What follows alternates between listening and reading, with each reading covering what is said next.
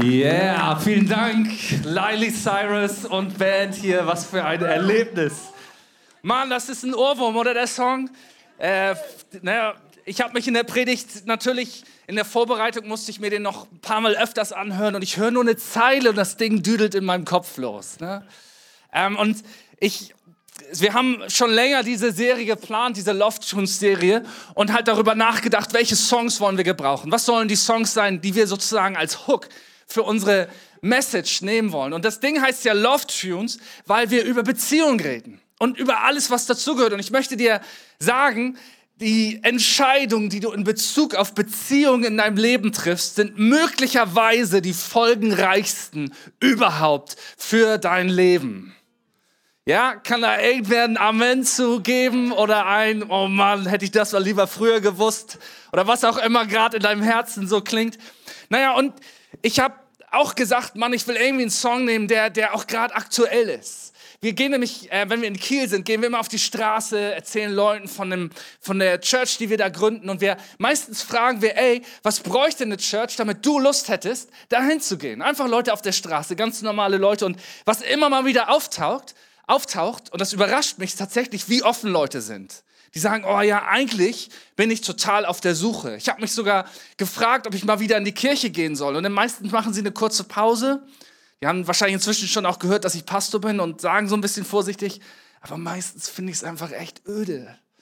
Ne, irgendwie, da ist was, da sehne ich mich danach, aber das ist langweilig. Und da habe ich gesagt, hey, weißt du was? Ich stimme dir von Herzen zu. Wir sind nicht dazu berufen, uns zu langweilen. Ne? Wir sagen, im Haus Gottes ist Freude. Aber auch im Haus Gottes, da spricht Gott meine Sprache. Und dazu gehört auch die Musik, die wir tagtäglich im Radio hören. Und du wirst dir, du bist dir gar nicht bewusst, wie sehr Musik unser Denken prägt. Also wie aktuelle Songs auch unser Denken predigt, äh, prägt. Die kommen einmal aus dem Geist der Zeit raus, wie Leute gerade so ticken. Aber sie übernehmen ja auch Raum in unserem Kopf und düdeln da rum. Und dann bin ich irgendwie unter der Dusche und singe Acken und so weiter. Ne? Und denk voll oft über diesen Song nach. Und ich habe den auch ausgewählt, weil ich den eigentlich total scheiße finde.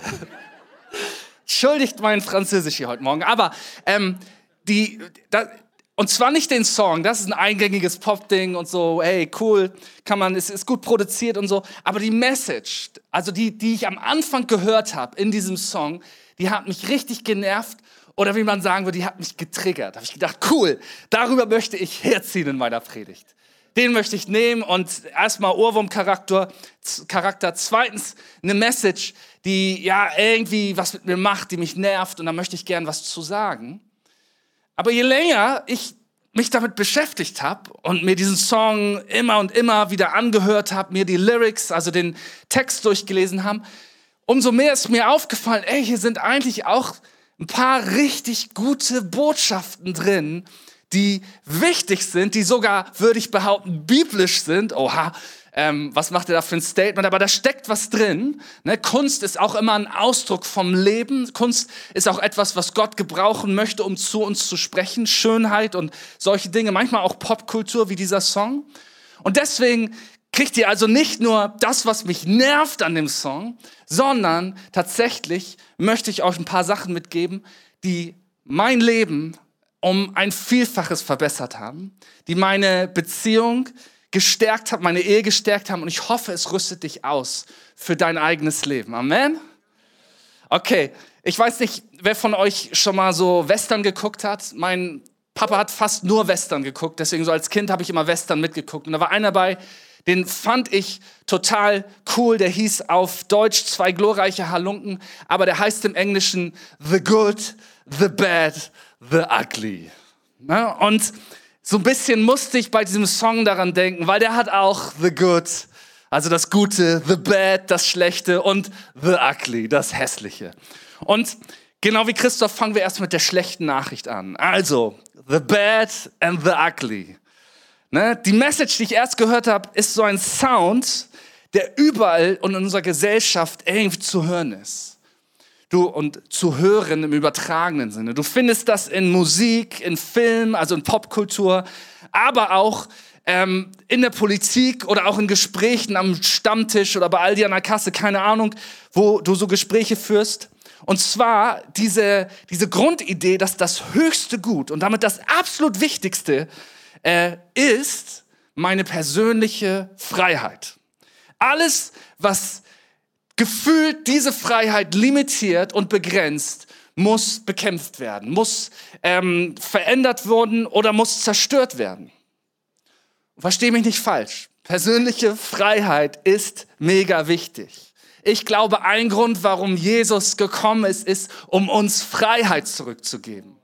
Dass wir eben nicht abhängig sind von den Dingen dieser Welt, um Leben zu leben, um Erfüllung zu finden, sondern dass wir wirkliche Freiheit haben, dass wir wissen, wer wir sind, unser Wert darin berufen ist, wer wir in Christus sind, dass er uns Vergebung geschenkt hat, dass er uns beauftragt, berufen hat, dass er uns ausrüstet, dass er uns seinen Heiligen Geist gibt und dass wir in Gemeinschaft Kirche bauen können und das erleben können. Dazu gehört persönliche Freiheit. Denn ohne Freiheit kann ich mich, nicht, kann ich mich auch nicht entscheiden, Gott zu lieben. Deswegen hat Gott uns diese Freiheit gegeben, die wir manchmal ein bisschen missbrauchen, kann man so sagen, aber sie gehört eben dazu. Also, Freiheit ist wichtig, aber für ein erfülltes menschliches Dasein reicht das nicht aus. Man, besonders in der westlichen Welt, würde ich sagen, ist diese individuelle Freiheit wirklich für uns das absolut Wichtigste. Ne? Und wir denken auch manchmal, die ganze Welt will das haben. Ne, USA marschiert in den Irak ein, hey, wir bringen euch Freiheit. Äh, die wollen wir aber gar nicht. Ähm, und und wir, weil wir das für uns, und das hat geschichtliche Hintergründe, warum das so ist, total als einfach das Wichtigste ansehen. Aber es gehört doch tatsächlich mehr dazu. Und ich könnte da viel drüber reden aber ich, ich, und herumphilosophieren, aber ich mache einfach mal so ein Statement, ähm, was nicht nur im, im biblischen Sinne zu einem erfüllten Leben dazu gehört, sondern tatsächlich auch Soziologen und Psychologen und auch andere Leute, Leute, die sich mit menschlicher Entwicklung und menschlichem Aufblühen beschäftigen, sagen, es braucht eben nicht nur Freiheit, sondern es braucht drei Dinge, okay? Das erste ist Freiheit, habe ich schon gesagt. Ne? Die Fähigkeit, frei nach unseren Überzeugungen zu handeln, nicht vollständig von äußeren Kräften gesteuert zu werden, eine gesunde innere Selbstbestimmung. Das ist das, was man mit Freiheit beschreibt. Ne, und wenn du, wenn du vielleicht mal in einer Zeit gewesen bist, wo dein Körper dir plötzlich Freiheit raubt oder deine Lebensumstände dir Freiheit raubt, wo vielleicht ne, habt ihr gerade Kinder bekommen und merkt, boah, ich hatte so viel Freiraum vor, davon ist plötzlich so viel weg und da merkt man einfach auch, was das bedeutet und wie wichtig das ist. Aber du brauchst eben nicht nur diese Freiheit, sondern das nächste, was du brauchst, kann man sozusagen überschreiben mit Sinn. Du brauchst einen Sinn im Leben. Ne? Und das, vielleicht kann man das sogar auch mit Glaube beschreiben. Was glaube ich, ist die höhere, ist die größere Geschichte. Ne? Eine übergeordnete Geschichte oder ein Narrativ, eine Weltanschauung, eine tiefe Identität, aus der wir unseren Sinn schöpfen für das Leben. Und das dritte, der dritte Topf sozusagen oder der dritte Tank, der gefüllt sein muss, damit wir als Menschen wirklich aufblühen, der, den kann man beschreiben mit Beziehung oder Gemeinschaft. Teil eines Kollektivs zu sein, zu dem wir gehören. Eine Gruppenidentität, eine Gemeinschaft, der wir angehören und mit der wir das Leben teilen. Together, together. Und man sagt, diese drei Tanks müssen aufgefüllt sein, damit es uns gut geht. Ja, und das ist manchmal gar nicht so leicht, weil die überschneiden sich. Ich, ne, Teil einer Gemeinschaft zu sein, kann mich vielleicht manchmal äh, Teil meiner persönlichen Freiheit kosten. Oder damit ich den Sinn, wirklich einen tiefen Sinn für mein Leben erlangen kann, fordert mich zum Beispiel mein christlicher Glaube heraus, einem gewissen Moralverständnis, einer gewissen Ethik zu folgen, einer gewissen Logik des Lebens, von der ich sage, Gott, du bist das Größte und du hast das Sagen und ich ordne mich dem unter. Und das kostet mich vielleicht gefühlt meine Freiheit. Aber es geht darum, dass in dem Zusammenspiel von dem Ganzen ich wirklich Leben finde. Ne? Diese drei Tanks müssen in uns gefüllt sein, damit wir Erfüllung finden.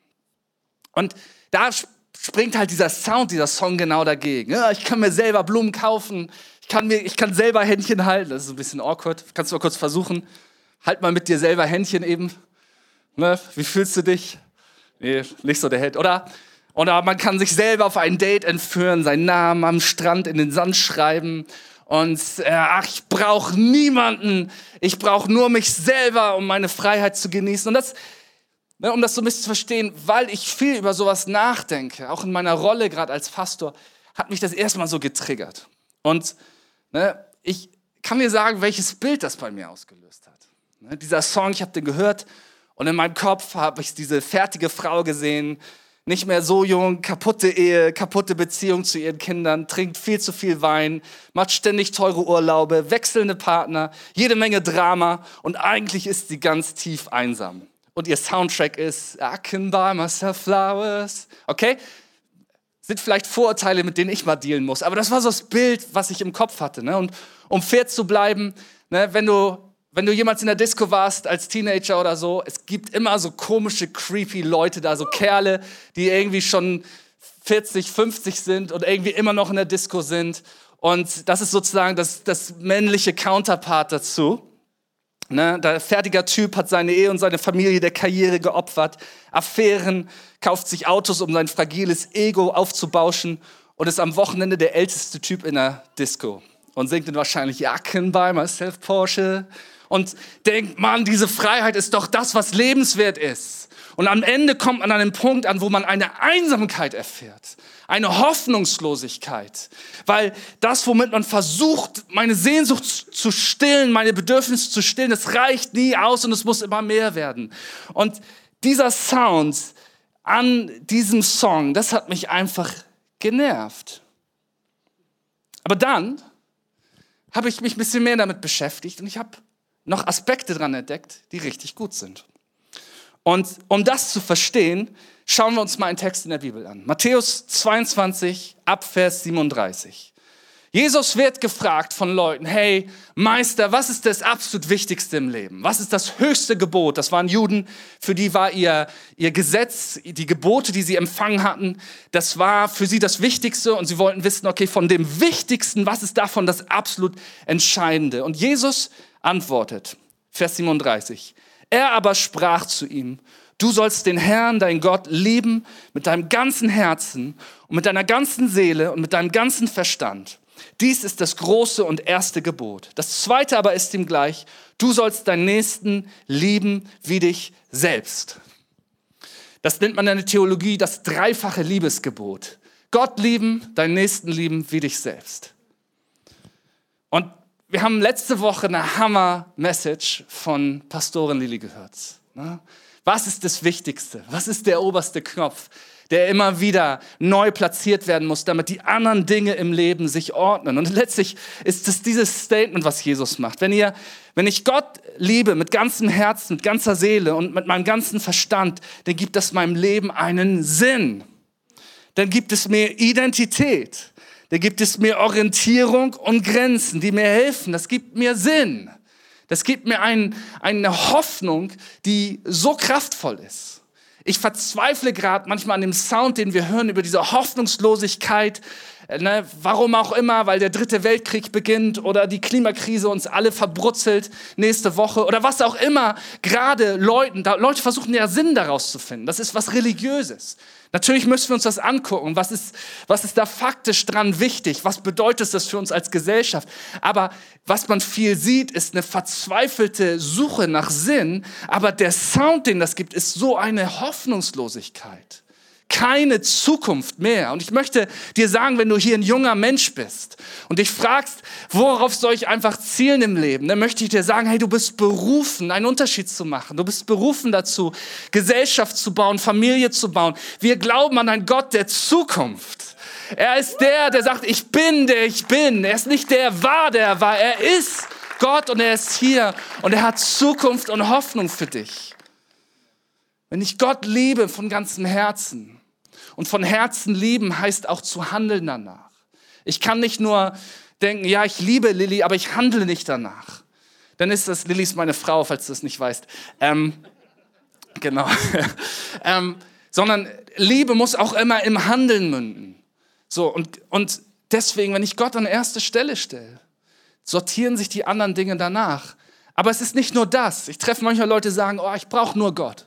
Nur ich und Gott und ich in meinem Zimmer und Worship stundenlang und Gebet und alles andere, all dieses normale Zeug, das brauche ich alles gar nicht, das ist gar nicht wichtig, aber das ist nicht, was Jesus hier sagt als das wichtigste Gebot in Gottes Wort. Er sagt, hey, Gott lieben, aber dann liebe deinen Nächsten wie dich selbst. Mein Nächsten lieben heißt Beziehung und Gemeinschaft leben und bauen. Manchmal gilt es, die persönliche Freiheit für das Wohl des Nächsten aufzugeben. Frag mal deine Mama. Wie dich selbst. Hier steckt auch meine persönliche Freiheit drin. Und es braucht alles drei. Ich möchte mir nochmal einen Text in der Bibel angucken, der im Grunde genommen beschreibt, wie Jesus mit seiner persönlichen Freiheit umgegangen ist. Das steht im Philippa Kapitel 2, das ist ein Brief von Paulus, und da lese ich ab Vers 5. Geht so miteinander um, wie Christus es euch vorgelebt hat. Obwohl er Gott war, bestand er nicht auf seinen göttlichen Rechten. I can buy myself flowers. Ich brauche euch nicht. Nein, obwohl er Gott war, bestand er nicht auf seinen göttlichen Rechten. Er verzichtete auf alles. Er nahm die niedrige Stellung eines Dieners an und wurde als Mensch geboren und als solcher erkannt. Er erniedrigte sich selbst und war gehorsam bis zum Tod, indem er wie ein Verbrecher am Kreuz starb. Und deshalb hat Gott ihn in den Himmel gehoben und hat ihm einen Namen gegeben, der höher ist als alle anderen Namen. Vor diesem Namen sollen sich die Knie aller beugen, die im Himmel und auf der Erde und unter der Erde sind. Und zur Ehre Gottes des Vaters werden alle bekennen, dass Jesus Christus der Herr ist. Jesus hat seine persönliche maximale Freiheit aufgegeben, damit ich eine Beziehung mit ihm haben kann. Er hat seine Freiheit aufgegeben. Er hat nicht gesagt, gib du alles auf, das ist nämlich dieses religiöse Denken. Da ist ein Gott, der fordert, der sagt, du musst Opfer bringen, du musst das tun, du musst das tun. So ein bisschen das, was Christoph angesprochen hat. Los, gib mir Geld, damit ich, was auch immer, dir gnädig bin und das Unheil vor dir fernhalte. Oder früher haben die Leute irgendwelche Regentänze aufgeführt, damit der Regengott oder wer auch immer gnädig ist zur Erntezeit. Nein, es ist genau umgekehrt die Botschaft, die wir haben. Gott macht sich auf zu dir und er gibt alles auf, was denen im Weg steht, dass du eine Beziehung mit ihm führen kannst. In Johannes 8 sagt Jesus, wenn nun der Sohn euch frei machen wird, so werdet ihr wirklich frei sein. Wirkliche Freiheit findest du bei Jesus. Wirkliche Freiheit findest du bei Jesus. Okay, das war The Bad and the Ugly.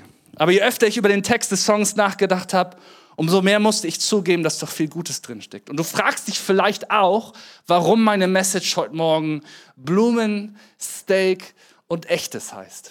Falls dir das noch nicht aufgefallen ist. Das ist der Titel meiner Message. Steak, Blumen und Echtes. Na, als ich Christoph den geschrieben habe für die PR-Leute, hat er gesagt, hast du da noch was vergessen?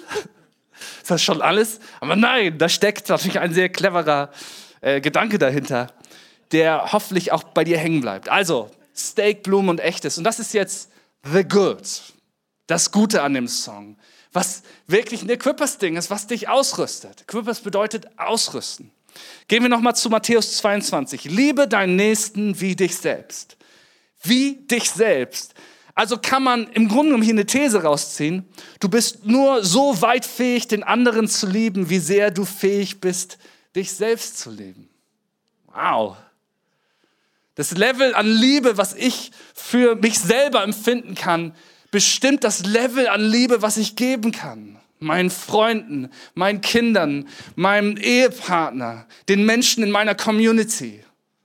Okay, es geht also nicht nur um irgendwie so ein Narzissmus, ich bin das Wichtigste, sondern es geht darum, lieben zu lernen, um lieben zu können. Liebe deinen Nächsten wie dich selbst. Erst wenn ich meine eigenen Bedürfnisse kenne, kann ich sie auch kommunizieren und meinem Partner oder auch in freundschaftlichen Beziehungen erleben, von meinem Partner erleben. Abgefahren, oder? Wenn du nicht weißt, was du brauchst, kannst du auch nicht deinem Partner sagen, hey, ich brauche das. Sondern du kannst dich einfach nur schlecht fühlen und denken, Mann, der versteht mich nicht oder die versteht mich nicht. Die weiß nicht, was ich brauche. Ja, weißt du es denn? Weiß ich, was ich brauche? Das bedeutet ganz einfach, oh, ich bin gesprungen, sorry. Erst wenn ich meine eigenen Bedürfnisse kenne, kann ich sie auch kommunizieren und erleben. Zum Beispiel, du sehnst dich nach Aufmerksamkeit. Kommuniziere es. Oder du brauchst mehr Zeit für dich alleine. Kommuniziere es. Das bedeutet ganz einfach, dass ich Verantwortung für meinen Teil in der Beziehung übernehme. Und um das zu können, muss ich mich kennen. Also eine ganz einfache Frage. Wann hast du dir das letzte Mal Blumen geschenkt? Hast Zeit mit dir selber verbracht und genossen. Musstest dich nicht so sehr ablenken, um ja nicht dich mit dir selber beschäftigen müssen. Ne, Wer es nicht so mit Blumen hat, für den ist das Steak. Wann hast du das letzte Mal dich so selber, wenn Kochen dein Ding ist, einfach nur dich bekocht? Hast dir selber was Gutes gegönnt? Weiß dein Partner, wann und wie du dich so richtig geliebt fühlst? Weißt du es selber? Wann fühle ich mich so richtig lebendig und geliebt, hoffnungsvoll? Ich liebe das manchmal bei meinen Kindern zu sehen, wenn die so Momente haben, wo, die, wo einfach alles mit der Welt gerade in Ordnung ist und die einfach nur glücklich sind. Ich bin mit einer meiner Töchter, darf immer nicht so Namen sagen, sonst kriege ich da Ärger für, verstehe ich auch. Ähm, bin ich mit dem Rad gefahren äh, zum, zum Kindergarten, oder jetzt wisst ihr es auch. und, und sie war einfach so happy. Das Wetter war gut, sie war stolz, dass sie Rad fahren konnte. Und meine Mädels sind so, wenn die glücklich sind, dann texten die mich total zu und erzählen mir über alles, was sie bewegt und beschäftigt. Und als Vater, es gibt fast nichts Größeres, als das zu sehen, als Papa. So, und das, Wann ist so ein Moment bei dir, wo du, wo du echt jedem einfach davon erzählen möchtest, wie schön das Leben gerade ist und wie geliebt du dich fühlst und wie sicher du dich fühlst und wie voller Hoffnung du bist? Was, was ist das, was dich am Leben hält, was dich lebendig macht?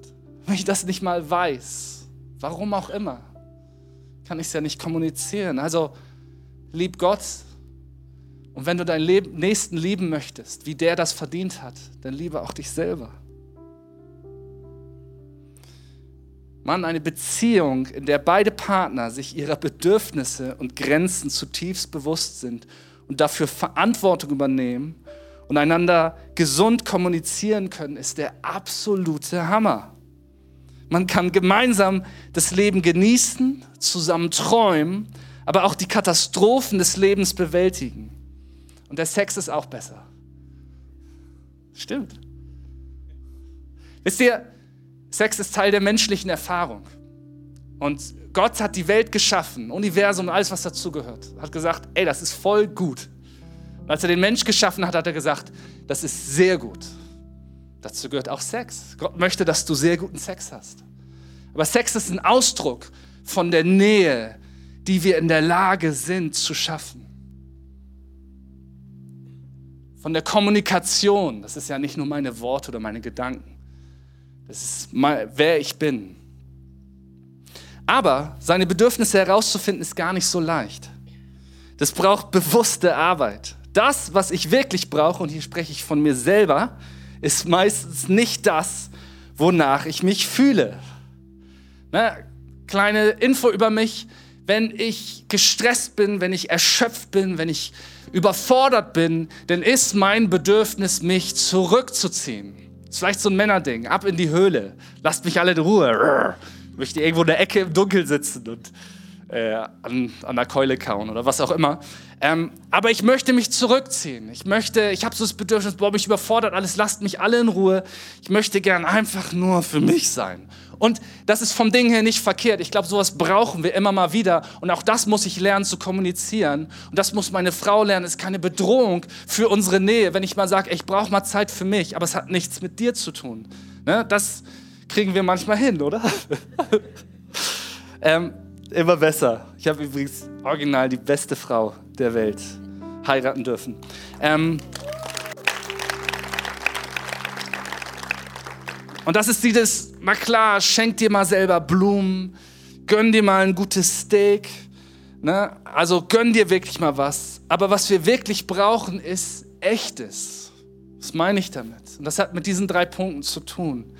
Das ist einmal die Freiheit und Selbstbestimmung, aber wir brauchen auch echten Sinn, echte Hoffnung für unser Leben. Wir brauchen vor allen Dingen echte, tiefe Gemeinschaft. Ich weiß inzwischen, wenn es mir schlecht geht, dann ist mein Bedürfnis, mich zurückzuziehen. Aber ich weiß vom Kopf her, das ist nicht das, was mich da wieder rausholt. Das ist vielleicht mal okay.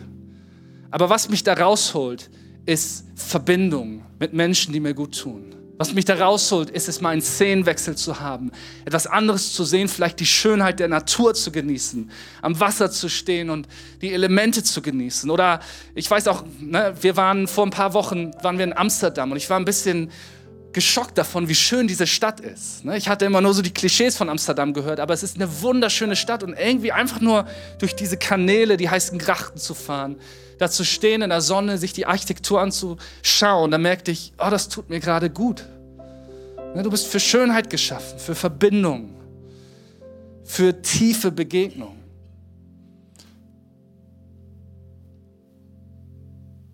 Und ich möchte noch einen Text aus der Bibel dazu lesen. Das ist ein ganz bemerkenswerter Text. Da könnten wir mehrere Serien drüber halten, glaube ich. Das finden wir im Epheserbrief Kapitel 4 ab Vers 22. Deshalb sollt ihr euer altes Wesen und eure frühere Lebensweise ablegen, die durch und durch verdorben war und euch durch trügerische Leidenschaften zugrunde richtet. Sie erstmal wie so ein altes Deutschland, aber es meint eigentlich nur das, ey, manchmal sind die Bedürfnisse, von denen wir denken, dass wir sie brauchen und sie uns gut tun, eigentlich Leidenschaften, die uns zugrunde richten. Und Jesus sagt, ey, das tut dir nicht wirklich gut. Lasst euch stattdessen einen neuen Geist und ein verändertes Denken geben als neue Menschen geschaffen nach dem Ebenbild Gottes und zur Gerechtigkeit, Heiligkeit und Wahrheit berufen, sollt auch ihr ein neues Wesen annehmen. Hört auf zu lügen und sagt einander die Wahrheit, weil wir aufeinander angewiesen sind. Ist das nicht ein schönes Statement? Hört auf zu lügen und sagt einander die Wahrheit, weil wir aufeinander angewiesen sind. Sündigt nicht, wenn ihr zornig seid und lasst die Sonne nicht über eurem Zorn untergehen. Gebt dem Teufel keine Möglichkeit, durch Zorn Macht über euch zu gewinnen. Wer ein Dieb ist, soll aufhören zu stehlen. Er soll seine Hände zu ehrlicher Arbeit gebrauchen und dann anderen, die in Not sind, großzügig geben. Ich liebe diesen Vers. Selbst wenn du bisher nur am untersten Ende des Lebens dein Dasein gefristet hast, Gott hat eine Berufung für dich, die nicht nur dein Leben besser macht, sondern er hat dich dazu berufen, anderen großzügig zu geben. Gott verändert Geschichten, Gott verändert Familiengeschichten, Gott verändert Identitäten. Das ist es, was er tut. Aber es passiert in dieser Gemeinschaft, wo wir aufeinander angewiesen sind. Verzichtet auf schlechtes Gerede, sondern was ihr redet, soll für andere gut und aufbauend sein, damit sie im Glauben ermutigt werden. Achtet darauf, den Heiligen Geist nicht durch euer Verhalten zu betrüben. Denkt vielmehr daran, dass ihr sein Siegel tragt und dadurch die Gewissheit habt, dass der Herr der Erlösung kommen wird, der Tag der Erlösung kommen wird. Befreit euch von Bitterkeit und Wut, von Ärger, harten Worten und übler Nachrichten sowie jeder Art von Bosheit, auch dir selbst gegenüber. Seid stattdessen freundlich und mitfühlend zueinander und vergebt euch gegenseitig, wie auch Gott euch durch Christus vergeben hat. Es gibt eine Zeile und Zeile in dem Song, die mir ganz zum Schluss aufgefallen ist. Die lautet No remorse, no regrets. I forgive every word you said. Keine Scham, kein Bereuen. Ich vergebe jedes Wort, das du gesagt hast. Und das hat endgültig meine Haltung zu dem Song so ein bisschen umgedreht. Weil Vergebung ist das Kraftvollste, was es gibt. Und je nachdem, was es gilt zu vergeben, kann das vielleicht etwas leichter sein oder auch unfassbar hart sein. Aber es ist der Schlüssel, um frei zu werden. Und es ist der Schlüssel, um Liebe zu erleben und um wieder Liebe geben zu können. Ich kann nicht vergeben nach all dem, was geschehen ist, wie auch Gott euch durch Christus vergeben hat. Jesus hat am Kreuz unsere Sünde getilgt. Jede Scham, jede Zerbrochenheit, alle Fehler, alles Verdrehte, alles Kaputte. Und wenn ich diese Vergebung erlebe, kann ich auch vergeben.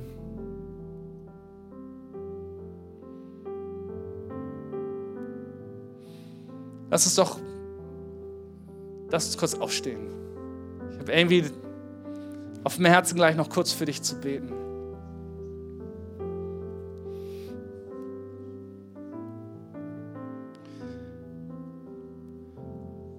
Ein Schritt, den wir oft in der Seelsorge gehen mit Leuten, ist nicht nur, dass ich selber Vergebung empfange und weiß, mir ist vergeben, sondern dass auch ich vergebe und nicht nur dem anderen, der anderen vergebe, sondern auch mir vergebe.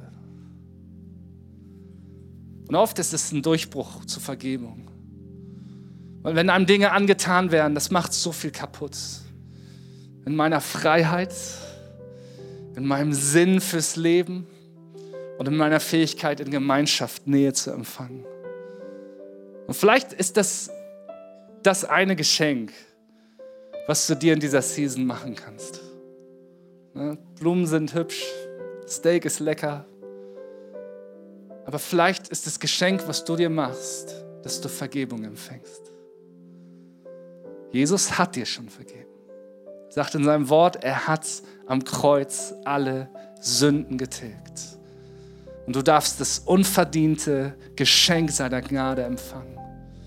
Alles, was du dazu tun musst, ist zu sagen, Gott, ich gebe mich dir hin. Ich glaube, dass du bist, wer du sagst, du bist. Und ich gebe dir mein Leben und ich folge dir nach. Aber dazu gehört auch zu sagen, hey, vielleicht muss ich anfangen, auch bei mir Dinge zu vergeben. Das größte Geschenk, das du dir selber machen kannst, sind nicht Blumen oder Steak, sondern die Kraft der Vergebung zu erleben. Und für einen kurzen Moment, lass uns doch einmal ganz kurz die Augen schließen. Und wenn du hier bist heute Morgen, sagst Simon, ich ringe mit Vergebung.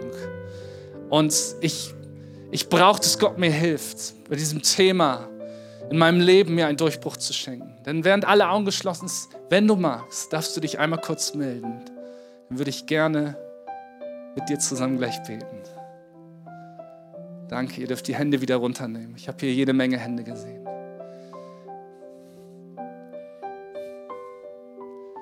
Jesus, jeder Einzelne, der gerade hier seine Hand gehoben hat, vielleicht äußerlich, vielleicht nur innerlich, ist dir so kostbar und so wichtig gewesen. Und ist es, dass du bereit warst, alle deine Freiheit, alle deine Privilegien, alle deine Macht loszulassen damit Beziehung wieder möglich ist. Und ich danke dir, dass du nicht möchtest, dass irgendwer in einem Gefängnis der Unvergebenheit sein Leben fristet. Und ich danke dir, dass du einen Plan hast. Und ich möchte dir persönlich heute Morgen die Hoffnung Christi zusprechen. Die Hoffnung, dass er dich wirklich frei macht. Die Gewissheit, dass er bei dir ist. Und Heiliger Geist, ich bitte dich, dass du jetzt kommst mit deiner Gegenwart, dass du anfängst, zu unseren Herzen zu sprechen, dass du, dass du Klarheit bringst, da wo Lüge alles verdreht hat. Und dass du zeigst, dass deine Vergebung stark genug ist, um Freiheit zu schenken. Amen. Hey, ganz kurz noch, einfach in dieser Haltung, wenn du vielleicht sagst, hey, ich möchte diese Vergebung von Jesus empfangen das ist die größte, krasseste Entscheidung, die du treffen kannst. Es ist zu sagen, Jesus, ich gebe dir mein Leben. Weil es ist kein Hobby, es ist keine, kein begrenztes Abo, sondern es ist eine Entscheidung fürs Leben. Aber wenn du hier stehst und merkst, hey, ich möchte mein Leben Jesus geben, während alle Augen nochmal geschlossen sind, würde ich sehr gerne gleich mit dir beten. Wenn du das bist, dann darfst du dich noch einmal ganz kurz melden. Vielen Dank. Danke, ich sehe eure Hände. Dankeschön. Dürft die Hände wieder runternehmen. Und hey, wir machen das bei Equippers so, wir beten gemeinsam laut, dass alle es hören. Okay? Ich spreche, bitte einfach vor und du betest nach. Jesus Christus, ich glaube, dass du Gottes Sohn bist. Ich glaube, dass du Mensch geworden bist, dass du ans Kreuz gegangen bist, dass du gestorben und auferstanden bist und dass dadurch alle meine Sünde, alle meine Schuld, alles, was mich trennt von Gott im Himmel, alles, was mich kaputt macht, von dir weggenommen wird. Und heute erkläre ich, dass ich dir mein Leben gebe, dass du meine Hoffnung bist, dass ich dir nachfolge. Gott, dass ich dich liebe mit ganzer Kraft, von ganzem Herzen, mit meinem ganzen Denken. Und ich bitte dich, dass du mich führst. Amen. Amen. Ey, hier waren echt einige Leute, die das gerade gebetet haben. Leute, lasst uns das ehren.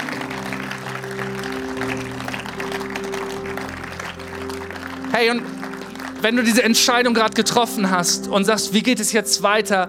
Wir möchten dich so gern kennenlernen, dich an die Hand nehmen, dir Dinge vielleicht auch schenken wie eine Bibel, die dir helfen, diesen Weg zu gehen. Dann darfst du einfach zum schwarzen Zelt gehen hier im Foyer. Die Leute in roten Shirts, die helfen dir weiter. Und wir freuen uns so sehr darauf, mit dir deine nächsten Schritte zu gehen. Alright, wir sind am Ende meiner Message angekommen. Aber ich möchte dir noch eine Sache, eine ganz kleine Sache mitgeben. Schließ mal einmal die Augen und stell dir einmal vor, du hast eine Beziehung, in der du und dein Partner wirklich wissen, wer sie sind. Wo du und dein Partner ihre Grenzen und Bedürfnisse kennen und in der Lage sind, sie zu kommunizieren.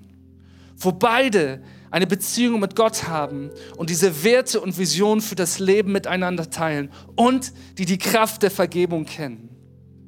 Weißt du, das ist nicht nur eine Beziehung, die jetzt gut ist, es ist eine Beziehung, die Generationen prägt und etwas hineinlegt in eine Familie, was dort etwas bauen wird, was unfassbar schön ist. Und vielleicht habe ich gerade das Gegenteil von dem vorgelesen, was du bisher erlebt hast in deiner Ehe. Und ich möchte dir sagen, Jesus kann alles verändern. Ich möchte dich einladen, dass du dich aufmachst, dass du einfach sagst, Jesus, ich vertraue dir, folge dir nach.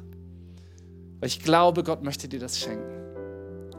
Und jetzt musst du vielleicht losgehen und dir erst ein paar Blumen kaufen. Vielen Dank. Amen.